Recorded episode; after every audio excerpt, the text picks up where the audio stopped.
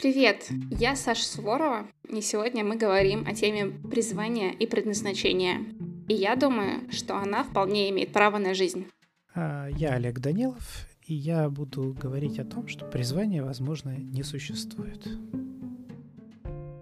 Я много думала про мечты и про самореализацию, и хотела бы сегодня об этом поговорить, потому что в моем окружении все темы и вопросы, которые я тебе задаю, обычно я беру из своего окружения, из контекста, который ко мне приходит в течение недели или в течение какого-то продолжительного промежутка времени. И сегодня меня очень заинтересовал вопрос как, вот поиска себя. Мы непрерывно себя ищем и задаемся вопросом, а когда я себя найду? А вот это является ли вообще правильным вопросом? Знаешь, э, я сейчас вроде как бы опять начну увиливать от ответа, от прямого ответа. Потому что э, формулировка твоя подразумевает, что мы себя должны как-то найти. И в этом месте как-то как зафиксироваться, да, так еще, причем так очень основательно найти все. И дальше, да, дальше уже все. Мне кажется, мы сейчас с тобой займем просто знаешь, две диаметральные стороны. Я буду говорить, что есть призвание, что есть мечта, что есть этот путь к себе, а ты должен занять вторую сторону и договорить, что это все не обязательно. Ну, потому что я считаю, что на самом деле эти обе стороны а, вопроса, они имеют право на жизнь, и они обе честны по отношению к себе и, отношению к окружающим. Мне кажется, тут а, мы выбираем ту, которая нам ближе. Первое, вот поиск предназначения, поиск себя, а, она такая довольно романтизированная. А вторая очень четкая и понятная. Поиск себя — это возможно, путь. Если призвания, возможно, нету. Возможно, это все миф и придумки маркетологов классных вузов. Я все равно не могу себе понять, как-то вот не могу представить, что такое призвание. Ну, то есть, раз уж ты оперируешь этим термином, ну, может, ты тогда его как-то и попытаешься описать, что это такое. Ну, чтобы мы тогда хотя бы у нас был это один словарик для меня, скорее, ну, меня, мой интерес больше действительно в процессе, а не в результате в данном случае. А ты же явно говоришь про некий результат. Ну вот что призвание, там еще что, да? Ну, тогда что, ну что такое призвание с твоей точки зрения? Что это, как это можно описать, как это можно определить? Что, что это? Призвание, на мой взгляд, это работа, которая будет гарантированно приносить удовольствие, деньги, которая будет получаться с первого раза, и, возможно, она будет социально значимой. То есть она будет закрывать все аспекты жизни и приносить удовольствие во всех аспектах жизни. Является ли призванием работа, которая э, не закрывает все аспекты жизни? Например, является ли призванием, там, не знаю, какой-нибудь работа какого-нибудь художника. Да? Ведь у нас довольно много художников, которые были, по сути, признаны, и их картины получили какую-то стоимость существенную исключительно после их смерти. Иногда даже не, не сразу после смерти, а через 100, 200, 3, возможно, 300 лет. Можно ли сказать, что человек нашел это призвание, умерев в психбольнице или в бедности, да? А, тут, мне кажется, есть еще момент, когда ты сам считаешь, что это твое призвание, и тогда это может не отвечать каким-то социальным нормам, то есть это может не приносить тебе деньги или не быть социально значимым, но если ты сам описываешь это как призвание, то это, то это твое призвание. Ну, это такой, знаешь, такой несколько странный способ давать определение слову. Призвание это то, что я чувствую как свое призвание. Даже мне надо загуглить. Призвание это склонность к тому или иному делу, профессии, жизненное дело, назначение. Вот то, что говорит Google на первой строчке. Меня скорее интересует вопрос, что тема призвания стала очень широкой и немножко нервной то есть я могу работать на хорошей работе, у меня может быть хорошая зарплата, но я не чувствую удовлетворения от нее, потому что не считаю это моим призванием, а у всех есть призвание, а у меня нету. Смотри, если это хорошая работа, и я получаю хорошую зарплату, то, скорее всего, э, я там не получаю удовольствия. Ну, когда вот в этом контексте, да, когда мы говорим о том, что не считают своим призванием. Ну, то, что там осталось не так уж много критериев, по которым можно, ну, вот в твоем определении это посчитать не призвание. Либо, например, да, есть работа, от которой я получаю удовольствие, но которая не приносит мне достаточно денег. Вот как ты думаешь, не стало ли слово, само слово призвание какой-то социальной манипуляцией? То есть мы все видим перед собой примеры, я не знаю, Илона Маска, Билла Гейтса, Джобса, а, Баски, Бэнкси. И такие вот, они знамениты, социально обеспечены, и они делают то, что они любят. Нам сейчас везде говорят, нужно делать то, что ты любишь. Я не очень хорошо знаком лично ни с одним из этих персонажей, поэтому я не могу утверждать, что они любят то, чем они занимаются. Э, однозначно они известны, однозначно они зарабатывают э, достаточное количество денег ну, на том, чем они занимаются. Вот это, это все, что можно сказать. То есть у тебя, вот ты знаешь человека, который нашел свое призвание, ты себя считаешь человеком, который нашел свое призвание? На данный момент да. То есть ты это определяешь именно как слово призвание? Скажем так, я бы сейчас не... Ну, у меня нет какого-то желания, острого желания что-то в этом поменять. Я удовлетворен тем, чем я занимаюсь. Более того, если взять меня там 10, ну, 10 лет назад, ну или там 15 лет назад лучше будет, я занимался прям совсем другим. И на тот момент я тоже был удовлетворен. И в каком-то смысле и тогда мне тоже было, в общем, вот, вот то состояние, которым я мог сказать, что сейчас вот да, я нашел свое какое-то а, занятие. Но видишь, призвание, оно все-таки подразумевает, что как будто это что-то ну, навсегда. То есть я нашел и все. И вот, а, ну это во всяком случае я так от слова слышу, да, а э, в этом смысле нет, оно у меня поменялось. Чувствую ли я себя полностью удовлетворенным всем, вот всеми вот этими областями, про которые ты упоминаешь? Да. Оно при том достаточно неплохо меня обеспечивает. Я получаю от этого удовольствие, я делаю что-то, что востребовано, и я делаю это хорошо. То есть призвание, оно может меняться? Мне слово не очень нравится, поэтому я не знаю. Я, я знаю, я, я пытаюсь им апеллировать, чтобы как-то... Я понимаю, ну, ну как раз вот про это и говорим же, да, то есть это же вопрос скорее про это поговорить, а не про то, чтобы как-то... Вот мне кажется, что сложность именно в этом, да, что когда начинают говорить про призвание, как будто начинают туда вкладывать вот определенные цели, задачи, рамки, ограничения и так далее. И это сильно осложняет жизнь. Я тогда думаю, что не каждый человек в состоянии а, вот этого условного призвания найти, вот, добиться, да.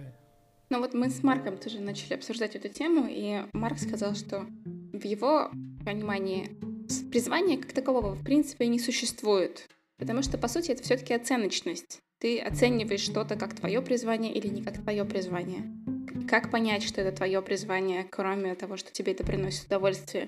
То есть, может быть, ты попробуешь что-то другое, о чем ты не имеешь никакого понятия, будешь пилотом дрона, и это будет тебе приносить еще больше удовольствия, и это будет другим твоим призванием. Мне кажется, что в какой-то момент, когда я работала еще в digital е, меня очень интересовал вопрос призвания, потому что, да, у меня была хорошо оплачиваемая работа, мне, в принципе, нравилось, что я делаю, потому что мне нравится эта область, но я не была полностью удовлетворена я задавала себе вопрос, а если вот то, чем я занимаюсь, моим призванием? Или все-таки это что-то другое? А если что-то другое, то что это? А как мне это найти? А может быть, я хочу быть художником? Или а может быть, я хочу быть врачом? А может быть, быть дантистом — это мое призвание? Но во всех этих рассуждениях, а может быть, нет точки, в которой я точно бы знала, что оно, это оно и есть. За словом призвание, на мой взгляд, стоит очень много рассуждения и сложности с выбором собственного призвания, потому что мы делаем это из головы. Я думаю, будет проще, если тогда ну, каждый, кто об этом задумывается, все-таки развернет для себя это определение. Ну, то есть, когда я думаю об этом, да, а, что я вкладываю в это слово? Как, как раз про это, да? Ну, то есть, что, что это значит? Что, возможно, есть какая-то другая работа, занимаясь которой я буду получать больше удовольствия? Или, э, возможно, есть другая работа, которая меня лучше обеспечит? Или, ну, то есть, или это просто банально то, что меня не удовлетворяет нынешнее мое занятие?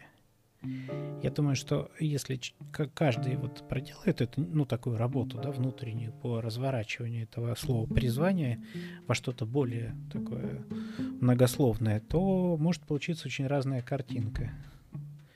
И тогда, хотя люди говорят об одном, что мы ищем призвание, да, и там в социальных сетях или еще где-то, да, или какие-нибудь курсы, которые позволяют найти свое призвание за 24 часа, а, то, в общем, ну, понятно будет тогда, что это речь все-таки про разное. Хотя и слово вроде как будто одно и то же использует. Тогда и пути решения, возможно, разные, тогда и ответы разные на всякие вопросы.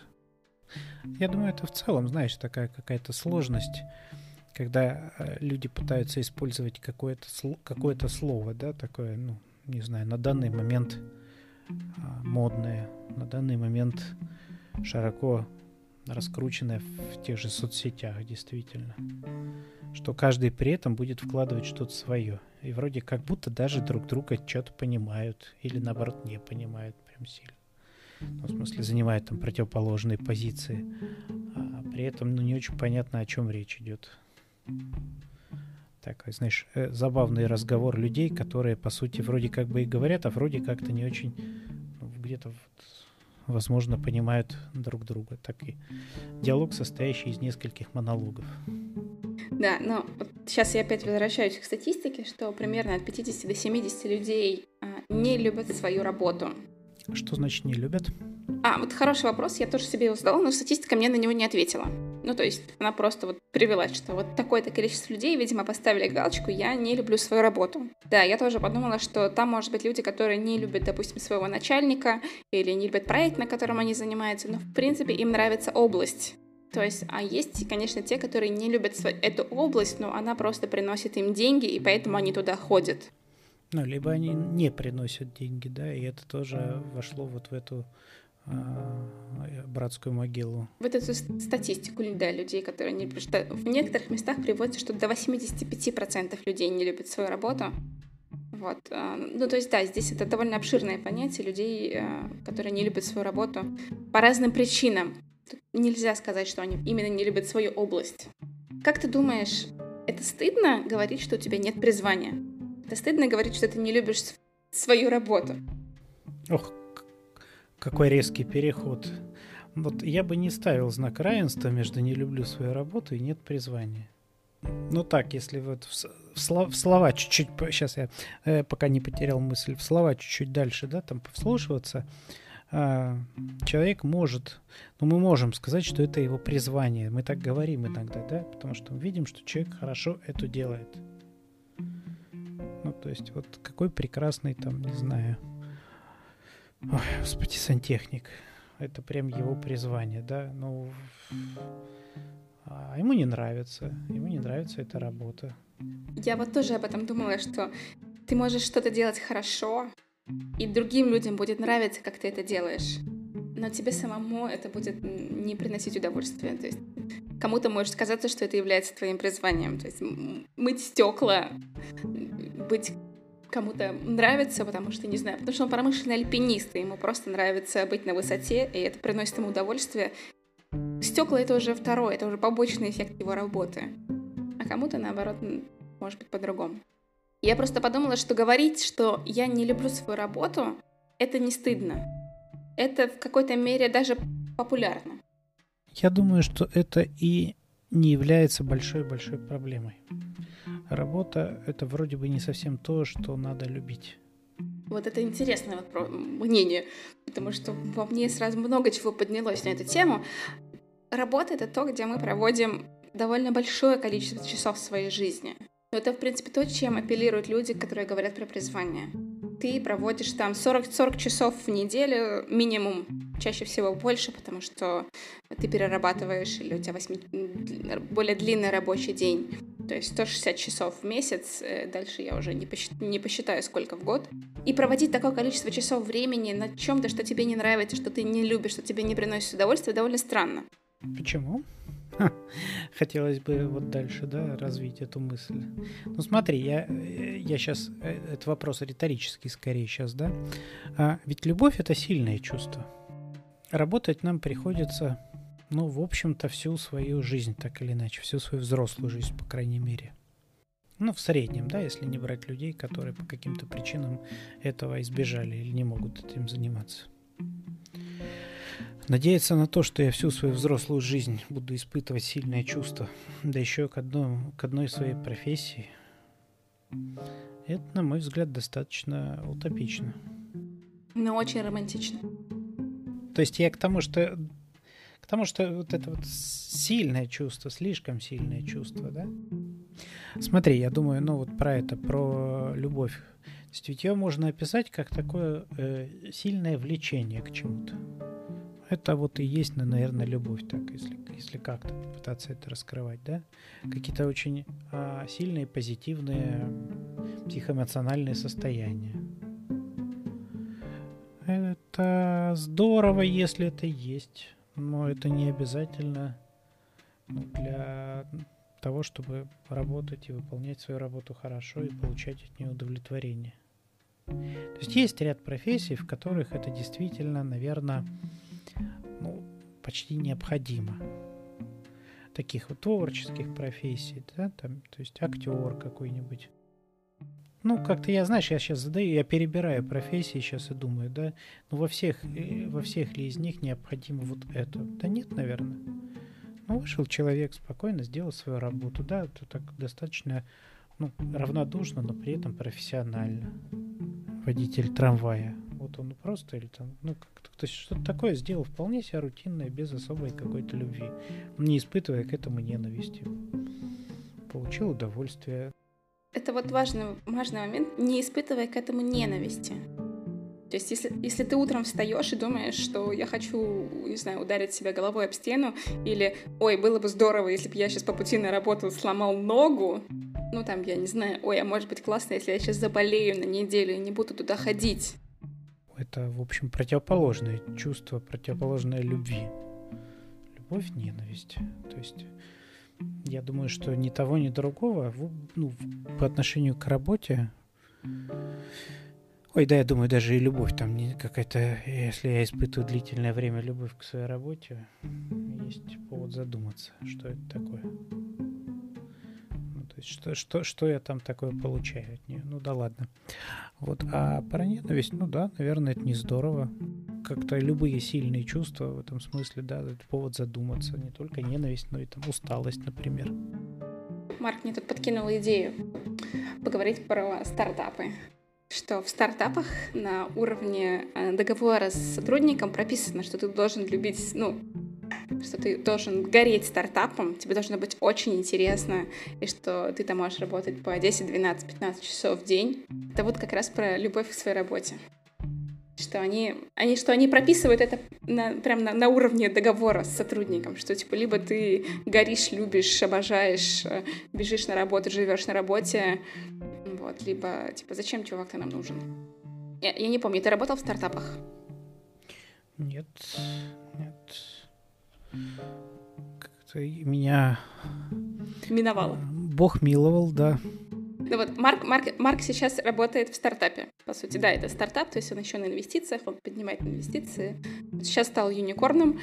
Новое для меня слово, я к своему студу раньше его не знала про стартапы, но я не очень была в теме, конечно, стартапов. Вот. Но у них такого нет. То есть у них очень элементированный рабочий день. В принципе, не во всех странах а, приветствуются переработки. Но есть варианты, конечно, когда говорят, вы там будете работать днями, ночами, но ради проекта, потому что он же классный, и вы его любите, и вы в него верите. Ну, это такое, знаешь, даже в том, как ты это сейчас произносишь, и, наверное, ты сама туда вкладываешь определенные интонации уже. Вот такие вот. Ну, я, да, я согласна. Я вкладываю сюда свою оценку, ну, потому что я Ну, я работала в стартапе, я работала в очень молодой компании, и я работала, ну, прям много. Это было... Я работала, когда я болела, я работала по вечерам, по утрам, у меня был с собой все время ноутбук, и это, конечно, было больше, чем 8-часовой рабочий день. Но мне тогда нравилась эта область. То есть она была для меня новой, и мне было интересно ее открывать. А, но я катастрофически выгорела через два года. То есть через два года я не хотела работать вообще. Я, я тогда устроилась в книжный магазин на полгода, потому что я просто... У меня не было желания думать. Вот быть в сфере и думать об этой сфере, и что-то знать об этой сфере. И все, что я хотела, это просто какую-то механическую работу, которая не связана ни, ну, вот, никак с digital ом. Знаешь, я сейчас пока вот отв... думал, слушал тебя и думал, а у меня был такой опыт ну, не работы в стартапе, но у меня был опыт столкновения с человеком, который был моим руководителем, для которого было совершенно нормально обрисовать ситуацию следующим образом и задать вопрос, ну, абсолютно, что называется, на голубом глазу. То есть, если вам предложат более интересную и более высокооплачиваемую работу, что вы будете делать? Это мне надо сейчас ответить. Нет, это он, это, он, это он задавал такой вопрос. Вот попробуй сейчас в него вслушаться, да? Если он предложит более интересную и более высокооплачиваемую работу, что вы будете делать, да? То есть подразумевался, конечно же, ответ, что, безусловно, я здесь останусь. На менее интересный, менее высокооплачиваемый. Да, да, да, да. То есть это, да, это такой способ, ну, очевидный способ такой манипуляции, да, способ как-то людей а, удерживать. Ну, потому что нет ничего другого, чем можно было бы их заинтересовать, например, и тогда вот вы должны гореть, у вас должно вот, вот вы должны как-то этим быть увлечены. И только так вы здесь сможете, ну, да. Хотя, ну, в общем, очевидно, что там в стартапе тоже есть более какие-то разумные способы а, мотивации сотрудников, на мой взгляд. Ну, на самом деле, да. Особенно сейчас, потому что сейчас, а, ну, то есть, если 10 лет назад э, к людям не относились как сейчас, что сейчас люди — это самое важное, что есть в стартапе, что есть в компании, потому что это то, что будет помогать расти компании, и это те ресурсы, которые нужно поддерживать. Особенно если это какие-то узкие специалисты. То есть нельзя давать им выгорать, нельзя давать им скучать. Нужно поддерживать их ментальное здоровье и заинтересованность в работе. И это, конечно, уже не про большие переработки, которые выматывают. Это про вкладывание в людей. Ты знаешь, я, я не думаю, что нельзя давать им выгорать и нельзя давать им скучать. А подходы могут быть разные. Другое дело, что э, это, это, это ответственность работника. Смотреть за тем, выгорает ли он, скучает ли он, устраивает ли его вот эта самая методика, которую выбрал, выбрал руководитель. Да? И если нет, то делать соответствующие выводы и э, какие-то действия да, в связи с этим. Ты видел, что сейчас в сеть попал э, справка для новичка, который идет работать в Теслу? Было довольно несколько статей на эту тему, ее очень обсуждали, язык, которым она был написан. А там э, в этой справке новичка Тесла было написано, что если вы считаете, что ваша идея правильная и что нужно делать именно так, то вы не должны поступаться с собственным мнением, а доказать это, и вы можете писать это своему менеджеру, менеджеру своего менеджера, а, там, SEO, вы можете написать Илону Маску, кому угодно, но если вы считаете, что так делать правильно, то вы должны добить эту мысль и сделать так, как вы считаете, что это правильно. Я не видел этой бумаги, но в твоем пересказе это звучит интересно. Но я, извини, все-таки я завер, завершу, наверное, мысль предыдущую, да, потому что я что-то, видимо, не успеваю за такими этими э, быстрыми движениями твои мысли. Я подумал о том, что правда, ведь мы можем точно, ну, как-то перекладывать ответственность за то, что с нами происходит, на работодателя. Вот. Я к тому, что э, для, я ее вот про, про, про вот это, да, про то, что как-то я почему про это подумал, потому что опирался на твои слова, да, что нельзя там вот так делать, нельзя так, ну, с точки зрения работодателя. А работодатель, ну, по большому счету, имеет право делать, ну, так, в рамках закона все, что он хочет. Это его взгляд на его собственный бизнес, это его взгляд на его собственную компанию и на то, какую каких сотрудников он там собирается получать или не знаю, там, ну, в общем, как-то с ними обходиться. Имеет право, в общем-то, это его, его деньги, возможно, его бизнес и все такое прочее.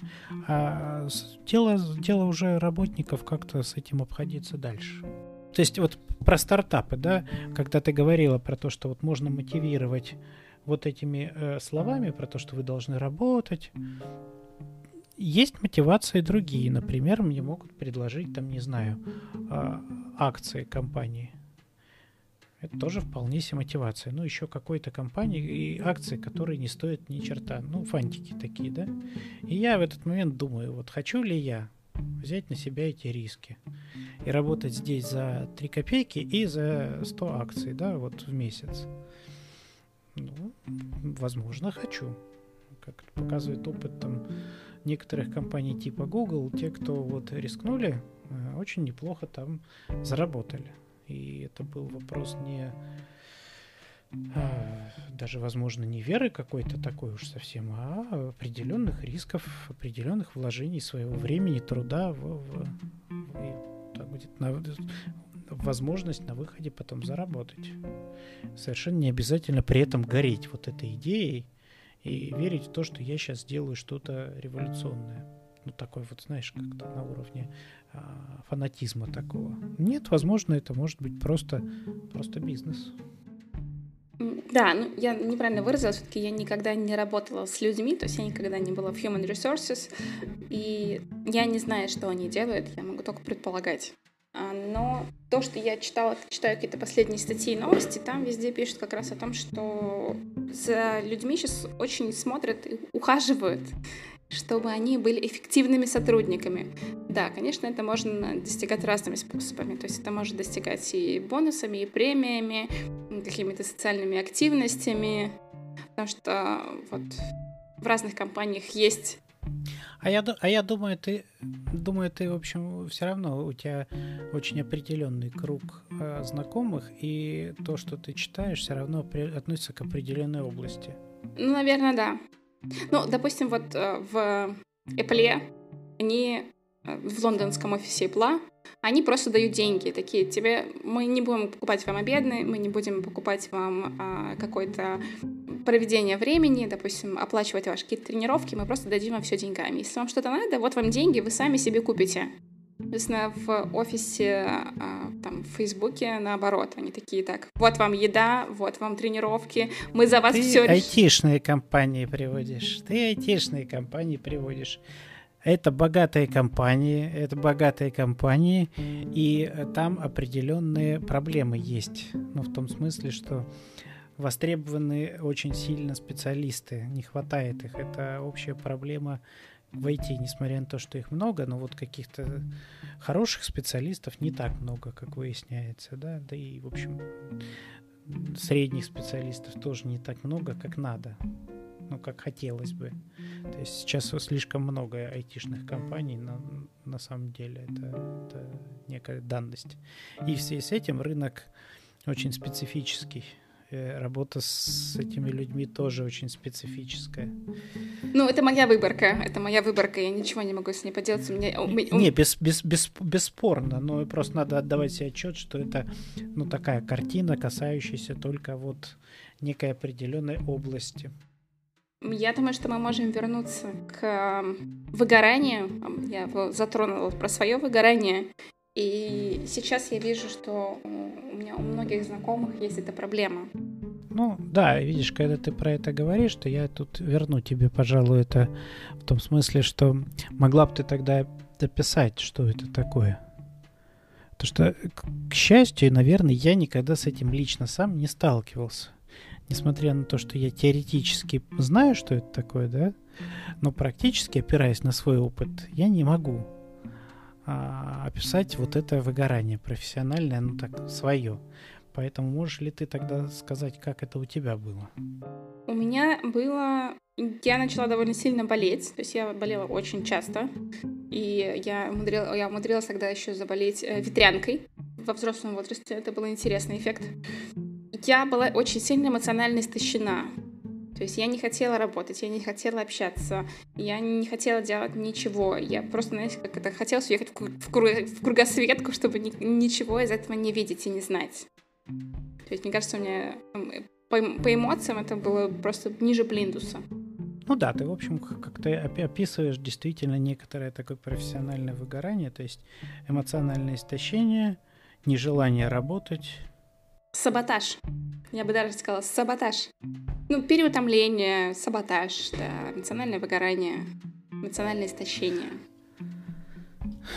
Да, это, наверное, э, проблема я думаю, в первую очередь это проблема людей, которые, чьи профессии связаны все-таки с взаимодействием с другими людьми. И, соответственно, с какими-то сопереживаниями, с какой-то ответственностью, ну, большей, чем обычно. С эмоциональной вовлеченностью в других людей еще. То есть с эмпатией. Это не может быть, мне кажется, довольно тяжело быть им, им очень сильно эмпатичным в течение длинного промежутка времени. То есть нужно уметь от, отключаться от других людей. Да, и это скорее профессии такие, как врачи, психологи, полицейские, пожарники, учителя. Ну, то есть те профессии, где вот ну, либо очень много, ну, то есть очень много такого стресса профессионального. Соответственно, я бы хотела поговорить на тему, как работать с выгоранием, потому что, ну, я не уверена, что я знаю, как это делать.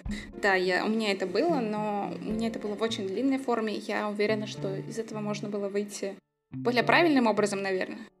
Я думаю, что с этим работать уже не то чтобы поздно, да, но я имею в виду, что лучше его не допускать.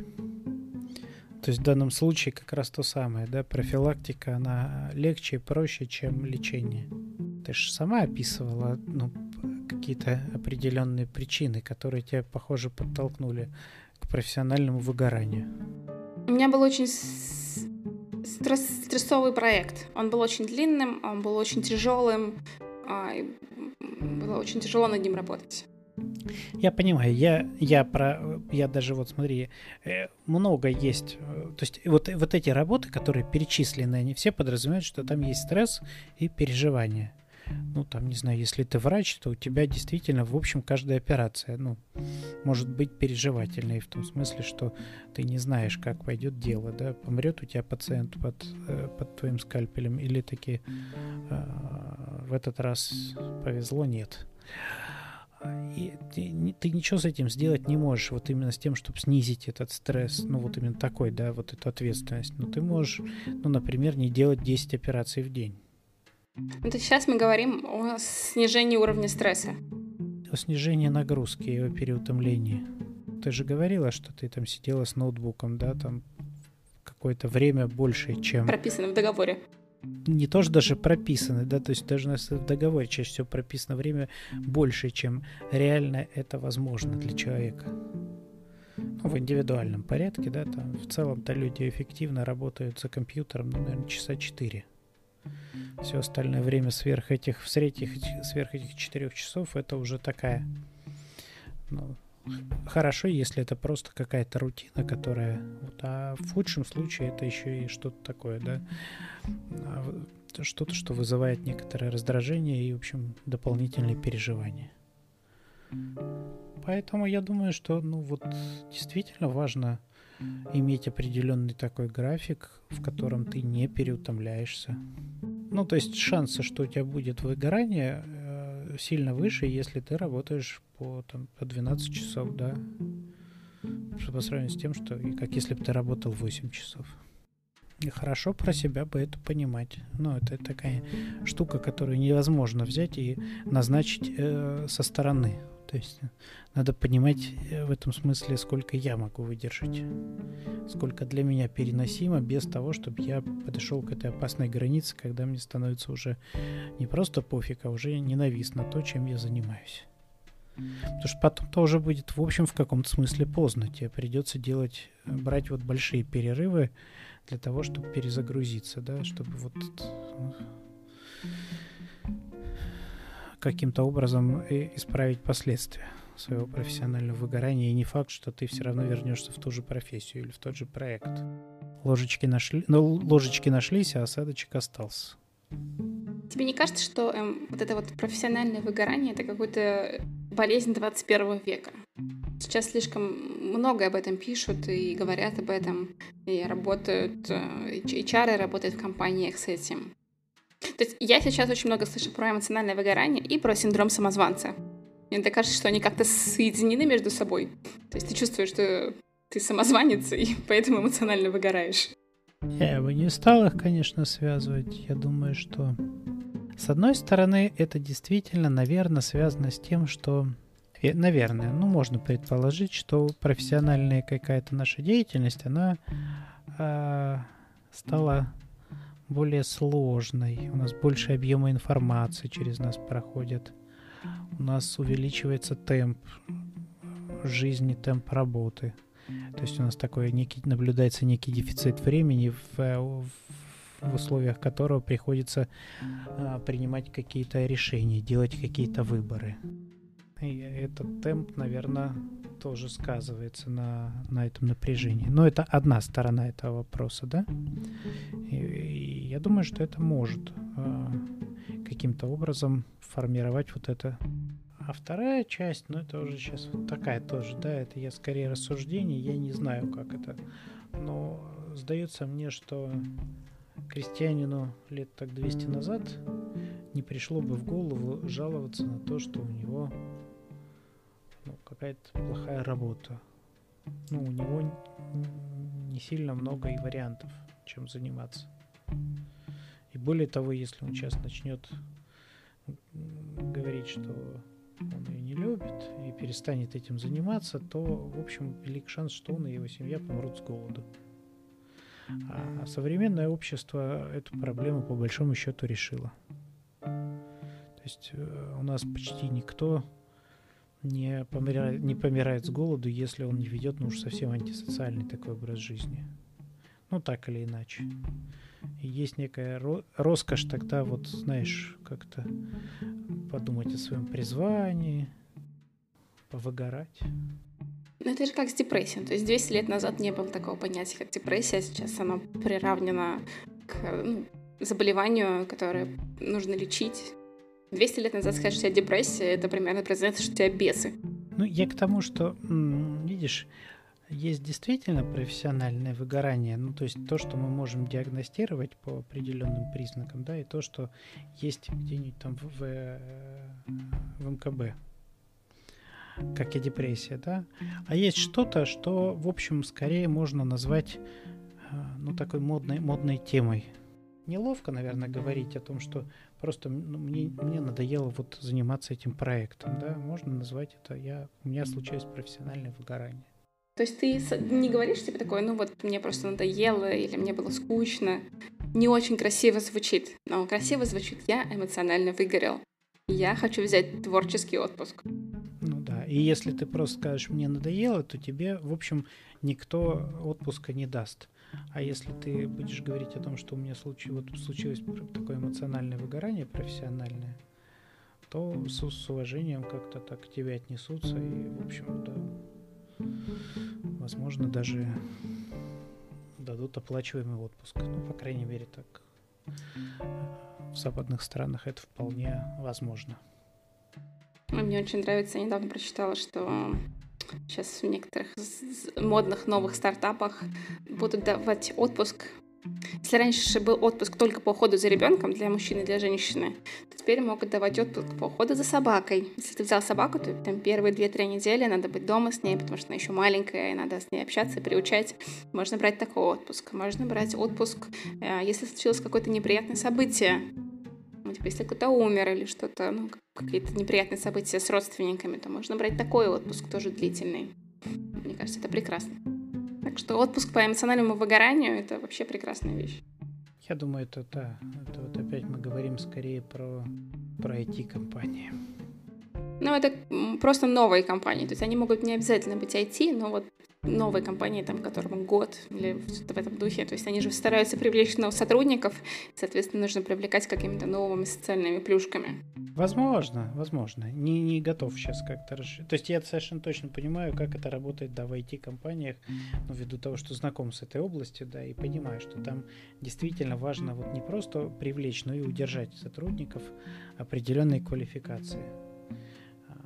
Если это стартап, который не требует каких-то особых существенных навыков от людей, то, в общем, там ну, нет смысла с точки зрения работодателя, я думаю, заморачиваться с этими всякими плюшками.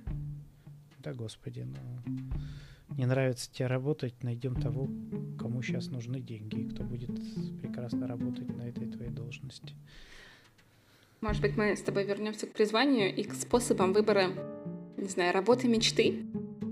Я думаю о том, что сама идея о том, что эта работа мечты есть, она для меня не очевидная такая.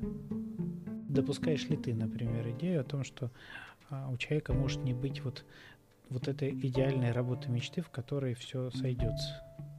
Да, я допускаю. Потому что, допустим, я не могу сказать, что фотография — это мое призвание. Я люблю это делать. Это приносит мне удовольствие, это приносит мне деньги.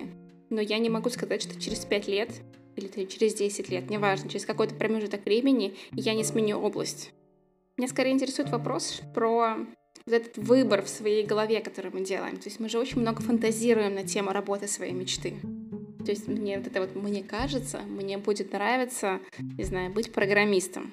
То есть я себя представляю за компьютером, и вот я сижу и пишу код. Я ничего про это не могу сказать, видишь, я никогда себя не представлял я никогда не фантазировал. Вот тут честно, да.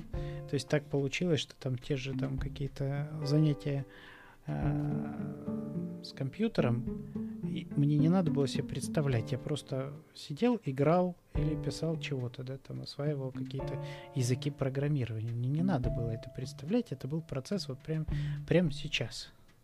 Когда я начал заниматься психологией, это тоже не было такого, ну там не было такого, что я сидел и представлял, как я буду что-то делать.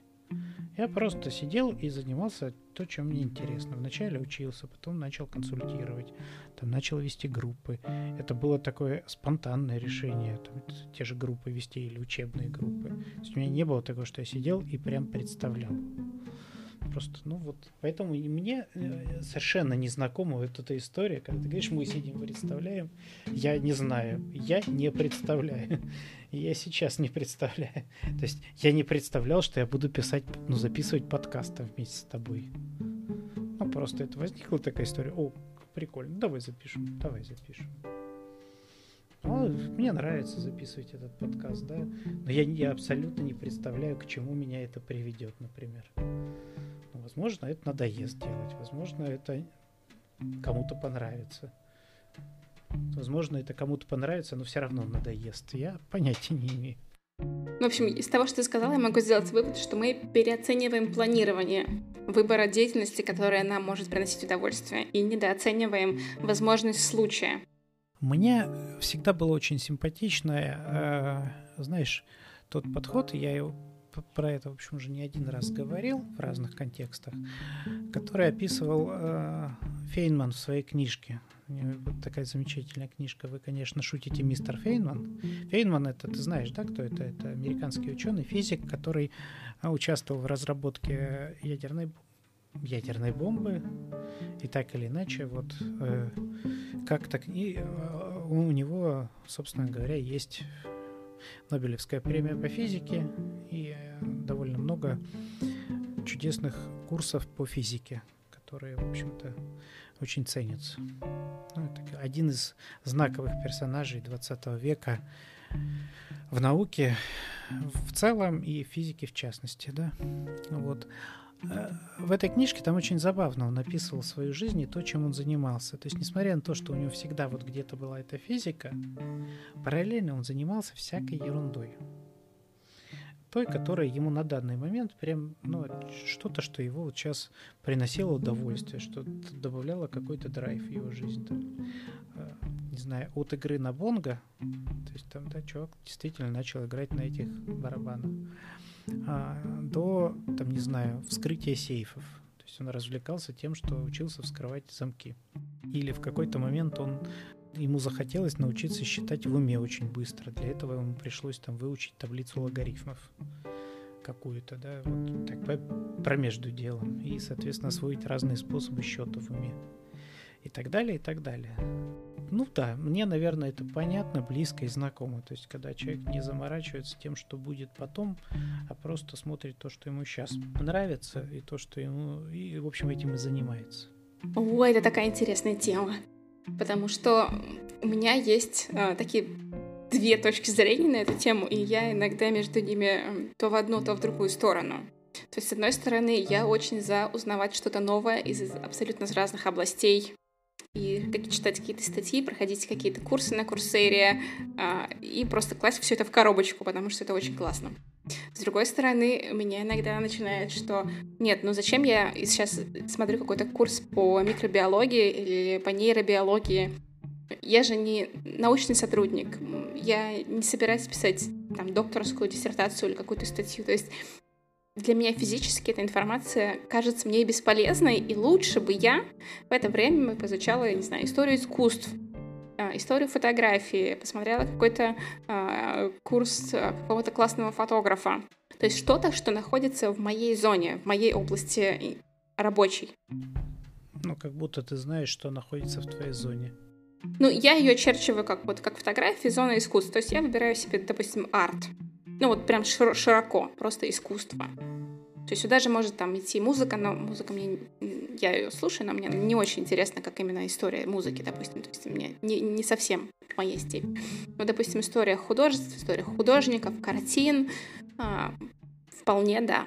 Так же, как история фотографии. И, то есть вместо того, чтобы смотреть лекцию по э, нейробиологии, я же могу посмотреть лекцию, а, не знаю, по, дагер, по дагеротипам и как они вообще, это происходил весь этот процесс фотографирования на серебряную пластинку. Ты собираешься снимать на, на серебряную пластинку? Ну, теоретически, да. Я ровно те же аргументы, понимаешь, сейчас использую. Но тебе это никогда в жизни не понадобится, скорее всего, да? Ну вот, скорее всего, неправда, потому что у меня есть мысль попробовать а, поснимать дагеротипы или поснимать на пленку, что в Австралии может быть довольно дорого. Надо посмотреть, сколько здесь стоит проявка и вообще сколько здесь стоит пленка, потому что может стоить очень дорого. То есть это может быть очень дорогое хобби. Но это, по крайней мере, находится в зоне моих интересов и в зоне того, чем я э, зарабатываю, где я работаю, чем я зарабатываю. При том же, как что нейробиология, физика или химия находятся абсолютно вне этого. Но только если я начну снимать, не знаю, микробов через микроскоп. И это вот одна, вот ты, ты просто озвучила про две точки зрения, как будто, да? Это две, э, вот это, это вот первое, это а, расшир... А, быть в своей зоне и углубляться в нее, либо расширяться веером и изучать разные темы. Ну, то есть как класть в, класть в свою коробочку, как э, твой пример, что вот он занимался разными вещами. Я вот сейчас думаю как раз про это про то, что я ну, опять могу вернуться, раз уж начал книги. Он там забавно, он там описывал следующую историю у него была про то, как он сидел в ресторане и увидел, как вышел выступать, ну, что, в общем, типично для Америки того времени, там выходили певцы выступать, эстрадные артисты в ресторане. Вышел выступать жонглер, который, э, знаешь, на палочке крутил тарелки, раскручивал и удерживал их какое-то количество там. И вот глядя на это, он задумался, и у него была какая-то мысль на тему того, что там что-то ему в голову пришло, про то, что интересно, а какую траекторию описывает, значит, э, видимо, какая-то там отметина на тарелке, которая крутится вот на этой палочке. И он начал этим, ну, как-то дальше вот про это думать, что-то. В общем, это то, что привело его в итоге к его Нобелевской премии. Ну, да, вот я про то же, что ты никогда не знаешь, что из того, что ты изучаешь, какая мысль, какая область, что важное, что ты прочитал, приведет тебя к какому-то результату. Оно может аукнуться как-то в твоей области, случайно, да, из серии, как ты сказала, да, там, поснимать микробов. Ну, если уж вот. А может вообще просто увлечь совершенно независимо, и ты сделаешь что-то для себя интересное, прибыльное и для людей полезное в совершенно постороннее для тебя на данный момент области. Но вот это же тоже может быть про поиск призвания. Что вместо того, чтобы планировать, думать, а, предполагать, что бы мне могло быть интересно, идти и пробовать разные вещи, идти и вот и трогать это все, и смотреть, как тебе в этом. Я думаю, это вообще чуть ли не единственное, что возможно. Потому что все-таки то, что я себе представляю, и то, что я реально испытываю, сталкиваясь с определенным занятием, например, это очень разные вещи. То есть я могу думать о том, что мне это, скорее всего, не понравится, или что мне это, наоборот, очень понравится. А по факту будет, ну, например, совсем иначе. И да, тогда ну, единственный способ это правда экспериментировать и пробовать, и как-то к себе после этого прислушиваться. Там, нравится ли мне это, интересно ли мне это. Тут же еще есть этот интересный момент, что вот про расширение веером, как раз про изучение разных областей что сейчас на карте профессий есть очень много профессий. А, допустим, я, я себе выписала а, скрабер, медиатор, сторителлер, блокчейн-архитектор, а, оператор дронов. Это профессии, которые появились буквально, по-моему, ну, типа, в небольшом промежутке времени, наверное, два, может быть, три года назад. И, то есть, если мы просто будем об этом думать, и там, кем бы я хотел быть, то есть некоторые профессии, которые сейчас появляются, у них даже еще может быть не быть названия. Но вполне возможно, это как раз то, что, чем бы хотела заниматься. Ну, если вообще даже как-то попытаться уйти в сторону от слова профессия, то, возможно, я сам себе придумаю занятие, за которое мне будут платить деньги, которое мне будет приносить удовольствие. Но у этого занятия может даже не быть какого-то нормального названия. Ну, то есть это еще более такая, знаешь, как-то гипертрофированная история, когда я вообще сам себе придумаю эту профессию. Почему бы и нет? И тогда попытки втиснуть себя вот в эти узкие рамки хоть каких-то существующих профессий может быть, могут быть обречены на неудачу. Есть еще такое прекрасное слово потенциал. Мне кажется, ты знаешь, это как в школе деление на физиков и лириков, то есть на тех, кому дается э, технические науки, и на тех, кому дается больше русская литература. Есть такая шутка про это, знаешь, что физики это те, которые хорошо разбираются в физике, а лирики это вовсе не те, кто хорошо, кто гуманитарий, просто те, у которых плохо с математикой. Ну, я к тому, что там, там больше не про это, не про потенциал, а скорее для меня точно почти всегда про отношение к точным наукам речь идет. Само слово потенциал, то есть смотри, потенциально мы можем заниматься абсолютно всем, чем хотим. Но есть какие-то предпочтение, вот этот вот самый потенциал, который... Что-то, что у тебя получается лучше, чем другое. Та область, которая потенциально у тебя сильнее. Я сейчас задумался, потому что я не знаю, что такое потенциал. Ну, то есть я, я, я знаю, что такое потенциальная энергия. Да? Это вот если там, меня поднять высоко над землей, то э, потенциальная энергия у меня вырастет.